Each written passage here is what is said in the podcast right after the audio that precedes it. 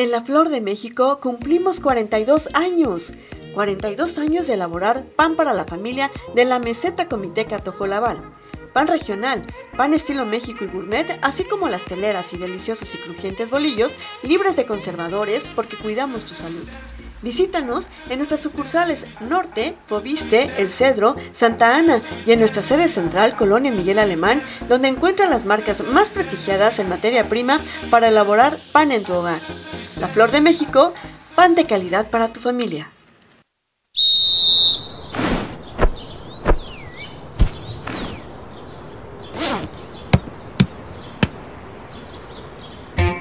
Estoy listo para catar con mi selección.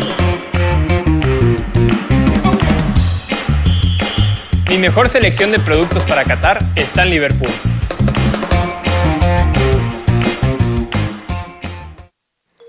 ¿Conoces el Bioexpendio? Es un espacio en donde encuentras café orgánico, molido y en grano de gran calidad, así como otros productos artesanales elaborados en diferentes municipios de Chiapas. Estamos ubicados en Primera Calle Sur Poniente, número 65, barrio de Guadalupe, en Comitán. Llámanos al 963-161-0522 o al 963-109-1227. Me dicen no te preocupes, algo nuevo vendrá. Y me llegaron estos zapatos. Me dijo que si se iba, jamás lograría llenar ese espacio. Y sí, me compré una tele nueva. Ven al Singles Day de Liverpool y aprovecha hasta 40% de descuento en toda la tienda. En todo momento, Liverpool es parte de mi vida.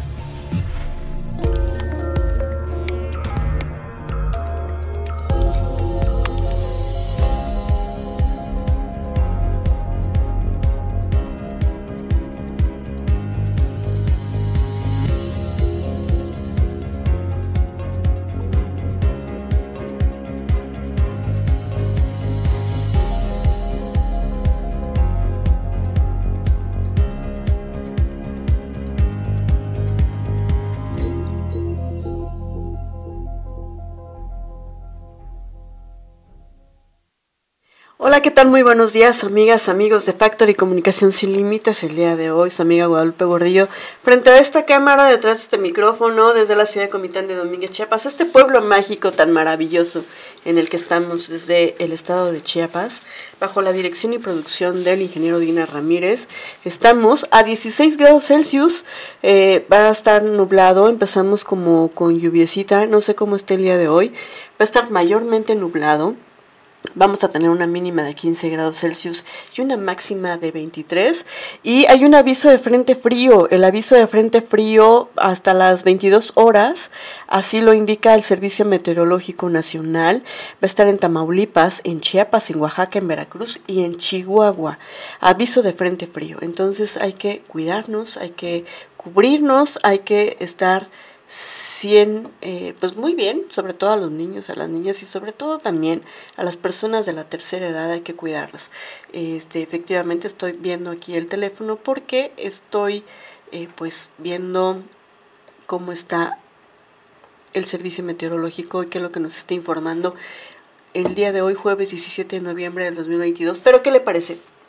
Sí también le doy las noticias para que esté completamente informada e informado. Como invitado especial en Palacio Nacional, y bueno, le mandamos un abrazo al señor eh, Mario Fox, al licenciado Mario Antonio Guillén Domínguez, que es su cumpleaños. Felicidades, eh, presidente. Espero que estés muy bien, que la pases muy bien rodeado de la gente que te ama, por supuesto, que Dios te bendiga, porque yo sé que crees en Dios y que eh, tienes, eres un hombre de gran corazón, que está vuelta al sol y que la que viene y que la que vas a empezar sea grandiosa y que tengas muchos, muchos más éxitos y que Dios te siga colmando de bendiciones. Y bueno, como invitado especial en Palacio Nacional, Mario Fox asiste a la Asamblea Nacional del IMSS Y bueno, María Antonio Guillén Domínguez asistió como invitado de honor a la 113 Asamblea Ordinaria del Instituto Mexicano del Seguro Social, celebrada en el patio central del Palacio Nacional de México. Y en este lugar, Mario Fox fue testigo de los avances en materia de salud presentados por Zoe Robledo, director general del IMSS, a quien saludó y felicitó personalmente, además de definir algunos detalles del hospital que se construye aquí en el municipio. Cabe señalar que en el hospital de 60 camas, que se construirá en nuestro municipio de Comitán, se prevé atender no solo a municipios de la región, sino más allá de las fronteras, dando un servicio así de primer nivel y logrando con esto solventar la demanda añeja de los ciudadanos. Asimismo, en esta asamblea mantuvo un encuentro con Andrés Manuel López Obrador, presidente de la República, en el que, pues, a quien le solicitó más recursos para fortalecer la seguridad y protección ciudadana, además de impulsar a Comitán con mayor infraestructura para el bienestar de la población. Es así como el alcalde Comiteco al asistir a eventos de talla nacional busca más proyectos de beneficio para la población, principalmente en materia de salud y seguridad pública. Efectivamente se reconoce que está haciendo mucha gestión el señor Fox. Y bueno, sesión del Consejo Municipal de Seguridad Pública aquí en Comitán se llevó a cabo con la presencia de representantes de las fuerzas del orden y funcionarios de los tres niveles de gobierno. Se llevó a cabo la 14 sesión del Consejo Municipal de Seguridad Pública en la que se definió acciones a emprender durante la próxima temporada de Sembrina, así como otras actividades generales para la protección ciudadana. A nombre de Mario Antonio Guillén Domínguez, el alcalde de Comitán, Juan Bernardo Santiago Cruz, regidor del ayuntamiento, hizo un llamado a todos a reforzar medidas para la seguridad de los habitantes, entre estas, sobre todo los operativos y la activación de las casetas de vigilancia ubicadas en diferentes puntos de Comitán. Pues va, vamos a ver qué tal. Y bueno, por otro lado, cambio de carril y cambió de carril y embistió a una camioneta. La presunta falta de precaución del chofer de un camión marca Freightlane Freightliner de color negro hizo que al circular sobre el bulevar de la Federación a la altura de la 35 Ava calle Sur embistiera eh, el costado izquierdo de una camioneta marca Volkswagen tipo Sabeiro de color blanco. Eh, de acuerdo a testigos, el chofer del tráiler trató de cambiar de carril y provocó el precance. El incidente tomaron parte elementos de Guardia Nacional para deslindar responsabilidades. Vamos a una pequeña pausa. Esto es Factory Comunicación.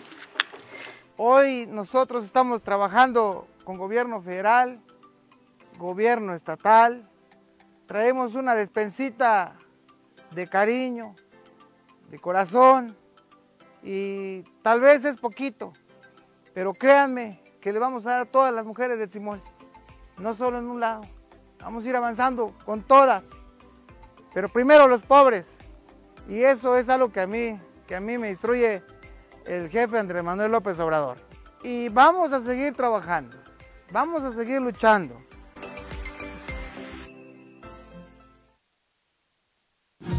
¿Y cómo ven que vienen los del INEGI para hacerme unas preguntas del censo agropecuario? Y luego, pues respondí por mis tierras. Por mis cosechas. Yo respondí por mi ganado. Por mi trabajo. Por el campo. Porque respondiendo al censo, conocemos más sobre el campo. Censo Agropecuario 2022. Contar lo que es importante para el campo es importante para México. Participa. Del 19 de septiembre al 30 de noviembre. Tus respuestas son confidenciales. Nos encontramos aquí en Felipe Ángeles. Este, estamos aquí eh, eh, agradecidos por el apoyo que nos brinda nuestro presidente municipal eh, y así también al ingeniero y el personal aquí presente en la cual estamos siendo beneficiados con eh, una ampliación de nuestra red de agua potable, en la cual varias familias serán beneficiadas y asimismo también este, lo que es la telesecundaria. Eh. Gracias a Dios, ahora sí pues ellos están trabajando duramente y la verdad es un agradecimiento de parte de aquí de la comunidad, del comisario Ejidal y los representantes del agua potable. La verdad estamos contentos porque ahora sí son hechos no son palabras, ahí está la tubería aquí que para allá ir trabajando en, los, en las partes que se va a necesitar la tubería y estamos agradecidos, ¿verdad? Ahora sí, este, con el presidente.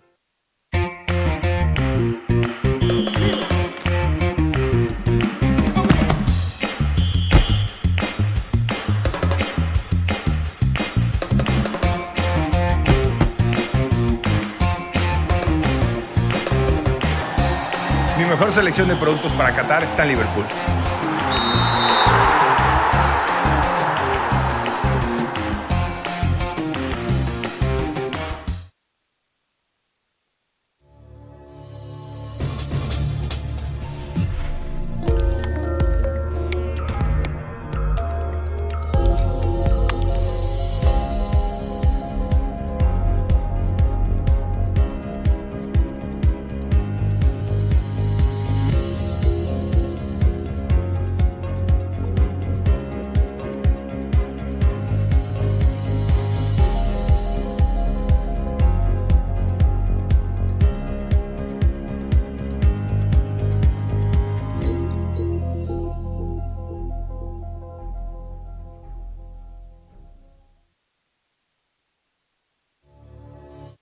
Bueno, a nivel estatal, eh, algo que, que sí es para la reflexión, la acción humana ha ocasionado un cambio climático sin precedentes en los últimos 2000 años, a pesar de que el calentamiento no es uniforme, está sucediendo en todo el planeta. Estos cambios son generalizados, rápidos y se están intensificando. Lo anterior lo señaló Roberto Sánchez Rodríguez del Colegio de la Frontera Norte durante su conferencia virtual El reto del cambio climático, como parte de la decimatercera Semana de Ciencias de la Tierra, organizada por el Instituto de Investigación en Gestión de Riesgos y Cambio Climático de la la Universidad de Ciencias y Artes de Chiapas, la UNICACH. Señaló que el calentamiento global afecta a todas las regiones habitables del planeta, con cambios extremos en el incremento de la temperatura, precipitación severa, cambios observados en la sequía agrícola o ecológica. Cada tonelada adicional del CO2 o dióxido de carbono incrementa el calentamiento global, señaló, y la frecuencia e intensidad de los cambios proyectados en eventos extremos se intensifica con cada incremento en el calentamiento global. Se estima que un calentamiento global del 1.5 grados centígrados se alcanzará entre los años del 2030 y 2040, mencionó. Pues así las cosas con el cambio climático. Hay que cuidarlo, hay que cuidar nuestro planeta. Y fíjese que, en otro orden de ideas, una osamenta de ser humano es hallada en San Cristóbal de las Casas.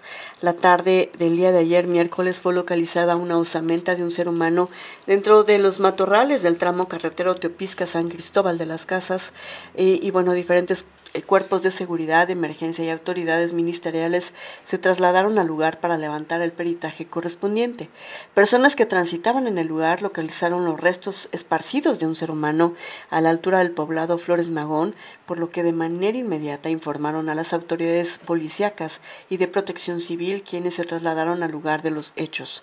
Los restos se encontraban tirados en la maleza, el cual fue acordonado eh, el área porque el cráneo y entre otras partes del cuerpo se encontraban tirados esparcidos dentro de los matorrales.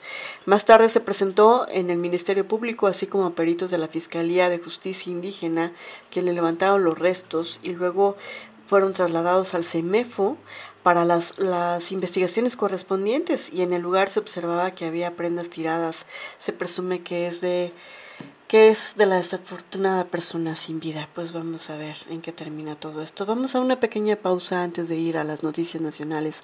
Eso es Factory Comunicación. Un gusto haber asistido hoy a la 113 Asamblea Ordinaria del INS, donde agradezco al maestro Zoé Roblero por su invitación y donde pude saludar también hoy al presidente de la República. Seguimos trabajando por nuestro municipio de Comitán. Saludos amigos. Señor Fox.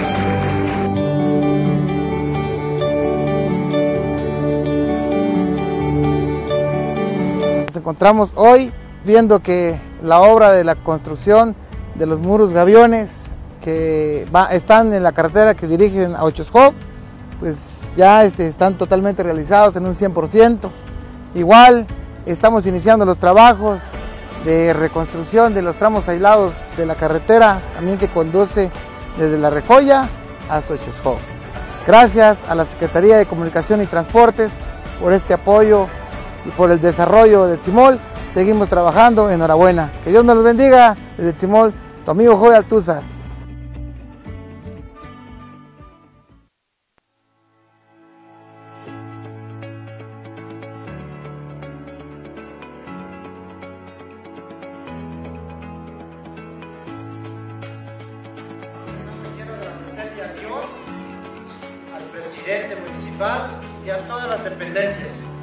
Más de 10 años de estar gestionando y al fin se logró lo que es el beneficio del agua. Gracias a la aportación de la gente y gracias a la aportación que nos apoyó el señor presidente con la máquina, con, la, con los trabajadores y los trabajadores que pusimos también nosotros. Quiero agradecerles pues en nombre de todos y que se sientan bienvenidos en este barrio de la Pilita Seca.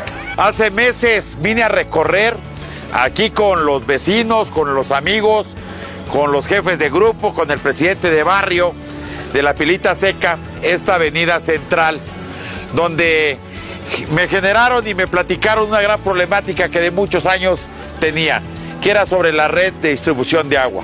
Y hoy estoy acá, esta tarde noche, inaugurando la necesidad que ellos tenían, donde agradezco también que hoy ellos se sumaron, compraron su tubería, nosotros le pusimos la mano de obra, le pusimos maquinaria. Y eso hoy se les agradece como ayuntamiento municipal, porque si seguimos trabajando, pueblo y gobierno, vamos a sacar adelante a nuestro hermoso pueblo de Comitán. Seguimos trabajando en beneficio de nuestro pueblo. Saludos amigos, señor Fox.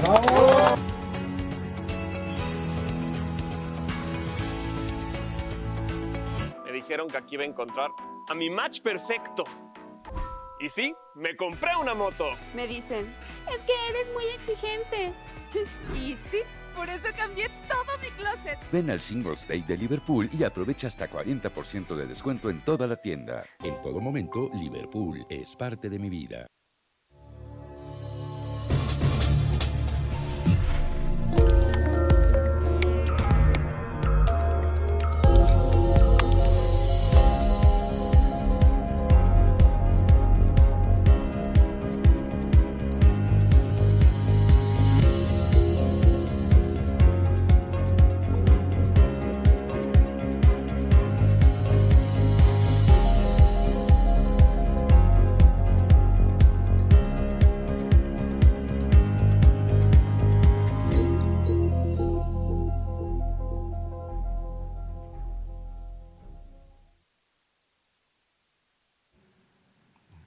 Pero ayer mismo empecé a recoger opiniones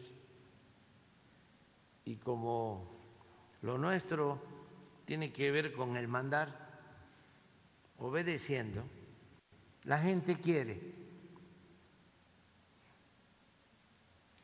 que marchemos.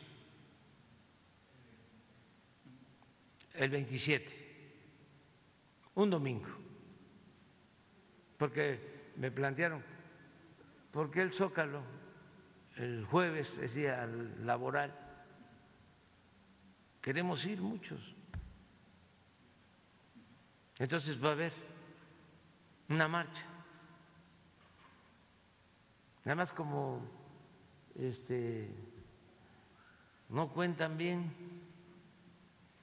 Ahora el Reforma va a tener posibilidad de llamar de nuevo a sus notarios públicos y con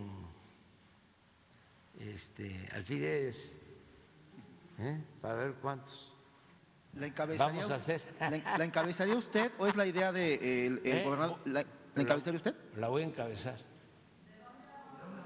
Del Ángel de la Independencia al Zócalo, el domingo 27. ¿Usted? A partir, no vamos a empezar a reunir a las 9 para que no nos pegue mucho el sol. Y bueno, todo esto fue porque Marcelo Ebrard va a marchar con López Obrador este 27 de noviembre. Dijo, será un honor. El canciller informó que marchará con López Obrador este 27 de noviembre. El secretario de Relaciones Exteriores informó que participará en la marcha junto con el presidente López Obrador. Será un honor acompañar al presidente, dijo, en la movilización del 27 de noviembre al Zócalo. Ahí estaremos, escribió. Y bueno, esto fue porque el presidente Andrés Manuel López Obrador anunció que a petición ciudadana, eh, tal como lo escuchamos, encabezará una marcha en la Ciudad de México para después ofrecer su cuarto informe de gobierno ahí mismo en el Zócalo. Y en conferencia en el Palacio Nacional, como todas las mañanas, el mandatario anunció que el 27 de noviembre, a partir de las 9 de la mañana, se va a llevar a cabo la marcha en la que estará al frente para conocer si la ciudadanía apoya o no a la cuarta transformación. Pues así las cosas. Y bueno, por otro lado, Mónica Citlali, durante la audiencia, la defensa de Alexis N. y su mamá María Isabel N. argumentó que el delito que se les imputa de desaparición forzada cometido por particulares dice que no procede, luego de que la defensa de Alexis N. y su mamá María Isabel N. argumentara que el delito que se le imputa de desaparición forzada cometido por particulares no procede relacionado con la desaparición de Mónica Citlali el pasado 3 de noviembre, la audiencia de formulación de imputación por cumplimiento de la orden de aprehensión se extendió dentro de los tiempos que marca la ley para el día de ayer. Yo estuve hablando, dijo, con la abogada, dice que no es posible que proceda, esperemos que el juez ahora se haga las cosas como debe ser y que se respete. Y se hagan las cosas que se digan que sí se puede eh, por desaparición forzada y sí pase el proceso penal para ellos, señaló Juan Miguel Olvera, hermano de Mónica. Y durante la audiencia de inicio de aportación de pruebas, la defensa de Alexis y su mamá, quienes todo el tiempo estuvieron tomados del brazo, argumentó que no procedía la desaparición porque Mónica Citrali fue encontrada, además de que... Eh, su desaparición forzada se da por parte de gobiernos, para lo cual citó el caso de los estudiantes de Ayotzinapa. Ante ello, la familia de Mónica piden que se finquen bien los delitos y no puedan salir. A mi hermana la desaparecieron, no fue un día, no fueron dos días, básicamente fue una semana que desapareció mi hermana. No me pueden decir ahorita que no es una desaparición forzada, ya que fue una semana perdida. ¿Qué hicieron con ella? Todo eso porque no sabemos el día en que murió, no sabemos nada de ella, solo sabemos que apareció en la México Cuernavaca, señaló Juan Miguel Olvera, hermano de Mónica. Y por su parte la mamá de Mónica, quien acudió pero no entró a la audiencia, pidió que se les castigue pues consideró que incluso Alexis se burló de ella y de su dolor. Así las cosas, eh, ha sido un tema bastante álgido. Y bueno, vamos a ver una situación a nivel internacional también. El secretario general de la OTAN, Jens Stoltenberg, ha señalado este miércoles que las investigaciones preliminares apuntan a que es probable que el incidente en Polonia con la muerte de dos personas por el impacto de misiles fue provocado por las defensas aéreas ucranianas. Our preliminary analysis suggests that the incident was likely caused by a Ukrainian air defense missile fired to defend Ukrainian territory against Russian cruise missile attacks. Así ha afirmado Stoltenberg en rueda de prensa tras la reunión de emergencia de embajadores aliados convocada para examinar el incidente registrado en Polonia. Además, ha señalado que no hay indicaciones que sugieran de que se tratase de un ataque deliberado ni de que Rusia esté preparando acciones ofensivas contra la OTAN. Por su parte, las autoridades de Rusia han negado haber atacado Kiev durante el último día, tal y como denunciaba el gobierno ucraniano, y han rechazado nuevamente su implicación en la caída del proyectil en suelo polaco. Según el portavoz del Ministerio de Defensa ruso, Igor Konashenkov, toda la destrucción que ha mostrado Ucrania en áreas residenciales de Kiev son misiles lanzados por sus propios sistemas de defensa antiaérea. Además, el presidente de Polonia, Andrzej Duda, ha descartado este miércoles que la caída del proyectil el martes en el suelo polaco sea un ataque intencionado contra el país y ha centrado las culpas en Rusia por invadir Ucrania. En una rueda de prensa, el mandatario polaco ha señalado que no existen indicios de que se haya producido un ataque intencionado contra Polonia y ha recalcado que dicho lanzamiento no tenía como objetivo el territorio polaco. Así ha puntualizado que el hecho de que el proyectil cayera no implica que sea un acto intencionado. Tal como escuchamos, el riesgo de enfrentamiento directo entre Rusia y la Organización del Tratado de Atlántico Norte, la OTAN, por un misil que cayó el martes en territorio de Polonia y causó la muerte de dos personas, se disipó este miércoles. Por ahora ya está el siguiente incidente. Tanto la Alianza Noratlántica en Bruselas como el gobierno polaco en Varsovia señalaron que nada indica que hubo un ataque intencionado contra Polonia y reconocieron que es muy probable que una unidad de defensa antiaérea de Ucrania haya lanzado dicho misil, identificado como un S-300 de fabricación soviética, el cual impactó por error en la granja polaca. Y bueno, se confirmó, así que Rusia, aunque el martes lanzó cerca de 100 misiles y un número indeterminado de drones contra infraestructuras energéticas en una quincena de ciudades ucranianas.